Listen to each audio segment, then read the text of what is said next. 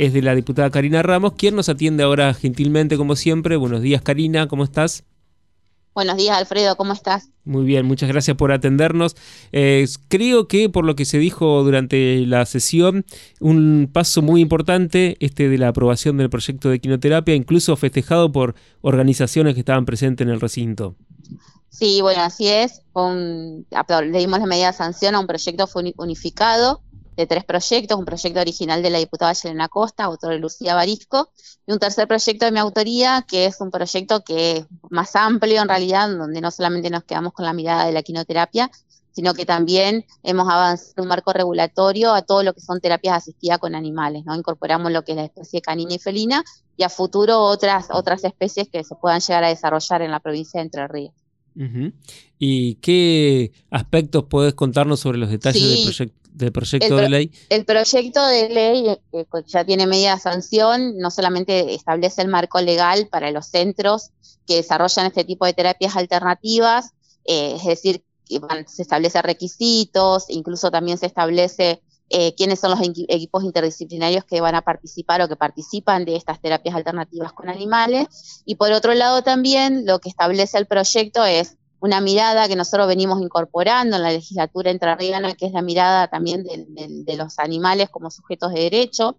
Se apunta a establecer también el bienestar animal de los eh, de las especies que participan en este tipo de terapias. Y por otro, lado también lo que se establece es eh, eh, una mirada mucho más amplia que no queda solamente desde la mirada terapéutica, desde la mirada de la salud, sino también desde la cuestión recreativa, de la cuestión del disfrute y pensada no solamente para las personas con discapacidad, sino también para adultos mayores, para niños, niñas, adolescentes que se encuentran en situación de vulnerabilidad y también para las personas que, bueno, atraviesan consumos problemáticos, ¿no? sabemos que el contacto con los animales siempre despierta en, los seres humanos esta cuestión de, la fibra tan íntima, de la emotividad, del contacto tan cercano y bueno, la verdad que eso hay acabadas pruebas de que siempre generan en un bienestar eh, emocional y personal de las personas y bueno, esa mirada se incorporó en este proyecto amplio que trabajamos y que además tenemos el orgullo también de ser una de las provincias que tiene una, una va a tener una de las normativas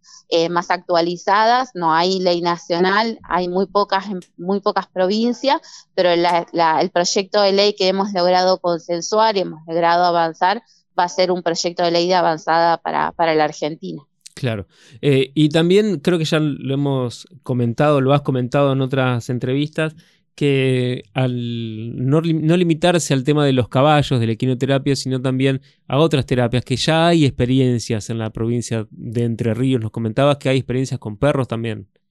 Así es, en Paraná hay dos profesionales de la salud que eh, una terapista ocupacional y una psicopedagoga que se han especializado, que tienen dos, tres perras, eh, tres Golden Retriever, un labrador y dos Golden Retriever, que vienen haciendo experiencias en la ciudad de Paraná, que es docterapia, y que vienen desarrollando, por ejemplo, intervenciones no solamente en terapia, sino también intervenciones, por ejemplo, en escuelas, en residencias para adultos mayores, en donde, bueno, trabajan no solamente la cuestión eh, de, de, la terapia en sí, sino también lo vinculado con la responsabilidad cívica de tener, por ejemplo, una mascota eh, a cargo en una familia. Bueno, la verdad que nosotros hemos presenciado junto con el presidente de la Comisión de Salud, con el doctor Jorge Cáceres, actividades y talleres específicos y hemos visto de manera directa cómo repercuten este tipo de actividades con los, con los niños, niñas, adolescentes y con las personas mayores también. Claro. Bueno, y este proyecto entonces le brinda como un respaldo mucho más eh, fuerte, seguro también a los profesionales y a los pacientes, ¿no? Que existe este proyecto,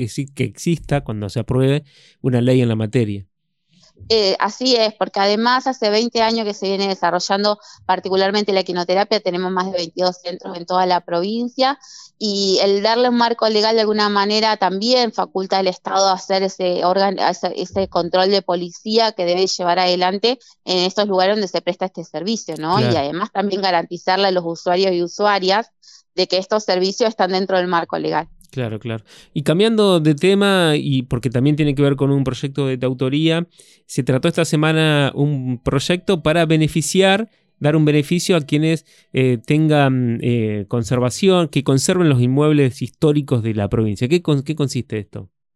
Bueno, ese es un proyecto que hemos trabajado junto con la Secretaría de Cultura y también con ATER, en donde lo que se buscó fue la creación de un programa para, de alguna manera, tener un beneficio indirecto con los eh, particulares, con los titulares que tienen eh, inmuebles de, con titularidad dominial privada, eh, que hoy en, la provincia de Entre Ríos, en el registro de bienes inmuebles con carácter de patrimonio histórico en la, provincia hay más de 600 inscritos, ¿no? Muchos de ellos son de titularidad del Estado provincial, municipal o nacional, pero muchos de ellos también son de titularidad privada. Entonces, de alguna manera sabemos que el Estado eh, tiene que acompañar en la conservación de este patrimonio, que es de todos y todas las entrerrianas, y con, esta, con este beneficio, eh, que es un, va a ser en realidad un concurso en donde eh, los particulares que presenten la, conservación, las mejoras en estos edificios, en estos patrimonios históricos, van a tener la posibilidad de ser premiados con una exención en el impuesto inmobiliario urbano por, según eh, salgan en qué lugar salgan en este concurso, si es primero, segundo tercer lugar, va a ser por tres años, por dos años o por un año este beneficio impositivo y que de alguna manera tiene una repercusión eh, de manera indirecta, pero sí en, que el titular que, que, invierte y que, y que, protege este patrimonio que todos, todas las entrerrianas va a tener este tipo de, de ayudas de parte del Estado. Eh, es un proyecto, vuelvo a repetir, que lo trabajó mucho la Secretaría de Cultura y que de alguna manera eh, queremos implementarlo en la provincia, sobre todo visibilizando este trabajo necesario que tenemos que hacer de la conservación del patrimonio histórico. Claro. Bueno, muy, muy interesante. Esperemos que se pueda avanzar con este proyecto de ley. Karina, muchísimas gracias por este contacto. No, por favor, Alfredo, muchas gracias por el llamado. Hasta luego. Hasta luego. Ahí hablábamos con la diputada Karina Ramos del Frente de Creer Entre Ríos. Seguimos en Desde el Recinto por Radio Diputados. Las voces de los protagonistas en Radio Diputados.